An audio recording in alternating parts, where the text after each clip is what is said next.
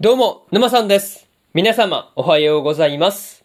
今回ですね、プリンセスコネクトリライブの2期の5話の感想ですね。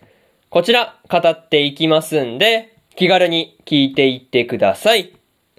というわけで、早速ですね、感想の方、入っていこうと思うわけですが、まずは一つ目ですね、湖に誘導しようというところで、霞の思いついた秘策でですね、まあ、ゴーレムとシャドウの大軍がですね、こう街から湖の方へ移動していったわけなんですが、まあ、こうそもそもゴーレムとシャドウの大軍の狙いがですね、こうキーリだったっていうところはですね、さすがに意外だったところではありますね。まあでも、霞がですね、狙いがキーリであるっていうことに気づいて、まあこう街からあえて離れさせるっていう作戦を思いついたのは、まあ普通にすごいなぁと思ったところではありますね。また、シャドウはですね、世界に生じたバグであるっていう話とか、まあそれがですね、まあそんなバグであるシャドウがですね、利用しているものがいるっていうこととか、まあそういう情報をですね、勇気が得ていたわけなんですが、まあ個人的にはですね、世界に生じたバグっていう話がですね、なかなか興味深いなぁと感じたところではありますね。まあそれはさて置いといてですね、まあこう、勇気たちが湖の方へと誘導していく中で、まあこう、キーリーがですね、探偵である霞の役に立とうと、いろいろと頑張っているっていうところはですね、見ていて、これ以上ないくらいに、微笑ましいところではありましたね。それにね、こう、キーリーと霞が、もう、まあ、キーリがですね、霞に抱きついているっていうところは、本当に微笑ましかったなというところでした。まあ、そういうところで、まず、一つ目の感想である、湖に誘導しようというところ、終わっておきます。でですね、次、二つ目の感想に入っていくんですが、キーリが消えるというところで、ゴーレムたちをですね、湖に誘導している途中で、キーリが消滅してしまったわけなんですが、肉体の消滅は避けられなかったものの、まあ、こう、人格などの精神的なところはですね、消滅する前になんとか保存することができたっていうところはですね、本当に良かったなぁと思ったところではありましたね。まあ、そんなキーリが消えるっていう時にですね、勇気の力がいつもとは違う感じで暴走を仕掛けていた感じがあったんですが、まあ、それを沈めてみせたのがラビリスタだったっていうところはですね、なかなか意外だったところではありますね。まあ、それと、その時にですね、勇気の頭に浮かんだ映像っていうところで、キーディは猫だったっていうことがですね、まあ、一体何を意味しているのかっていうところですね。そう。まあ、これが一体どういうことなんだっていうところで、すごく気になるところではありましたね。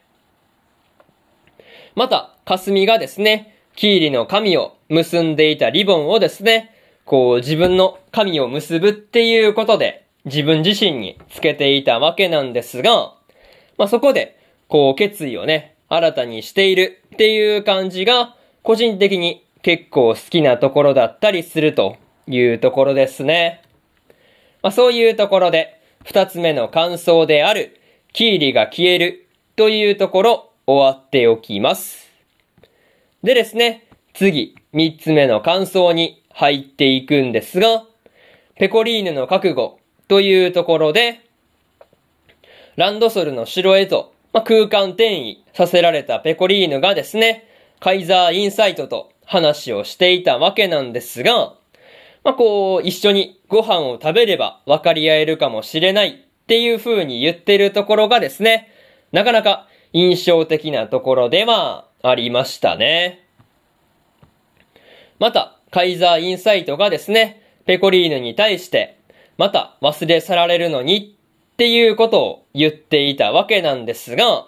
またっていうところがですね、なかなか気になる感じではあったんですが、まあ、それがどういうことを意味しているのかっていうところはですね、やっぱり気になるところではありましたね。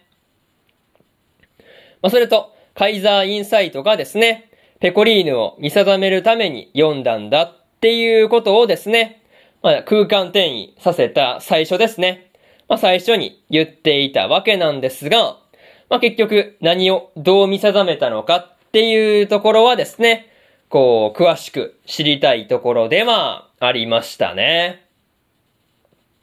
まあ、にしてもね、こう、ペコリーヌを怪獣島に返すときに、まあ、絆を深めるように、こう、言われていたわけなんですが、まあ、こう、この時に、こう、深めるように言われた絆ですね。まあ、これが一体何の絆なのかっていうところがですね、やっぱり気になって仕方ないところではありましたね。まあ、そういうところで、三つ目の感想である、ペコリーヌの覚悟というところ、終わっておきます。でですね、最後にというパートに入っていくんですが、まあ、今回は霞とそっくりなシャドウであるキーリがですね、消滅してしまったわけなんですが、まあ、勇気の記憶ではね、猫の名前で、猫の名前がですね、キーリだったっていうところがですね、気になるところではありましたね。また、アメスとラビリスタのですね、まあ、この世界っていうところについての話もですね、まあ、もっと聞いてみたい感じではあったんですが、まあ、こう、勇気が蘇ることを選んだシーンっていうところはですね、やっぱり泣けてくるところではありましたね。まあ、それと、ペコリーヌがですね、ゴーレムに対して放ったプリンセスストライクもですね、ギリギリのところで競り勝ったっていう感じだったんで、なかなか見ていてハラハラドキドキしたところではありましたね。まあ、とりあえず次回からの話ではですね、美食殿のメンバーがどんなことをしていくのか、今から楽しみにしておきたいところではありますね。まあ、そういうところで今回のプリンセスコネクトリダイブの2期の5話の感想ですね。こちら終わっておきます。でですね、今までにも2期の1話から4話の感想はですね、それぞれ過去の放送で語ってますんで、よかったら過去の放送も合わせて聞いてみてくださいという話と、今日は他にも2本更新しておりまして、賢者の弟子を名乗る賢者の第5話の感想と、あけびちゃんのセーラー服の第5話の感想ですね。この2本更新してますんで、よかったら、こちらの放送もですね、放送もですね、合わせて聞いてみてくださいという話と、明日はですね、失格門の最強賢者の第5話の感想と、オリエントの第5話の感想、そしてですね、箱詰め交番女子の逆襲の第6話の感想ですね。この2本、えー、この3本更新しますんで、明日もラジオの方、聞きに来てください。そういうところで、本日3本目のラジオの方、終わっておきます。以上、沼さんでした。それじゃあまたね。バイバイ。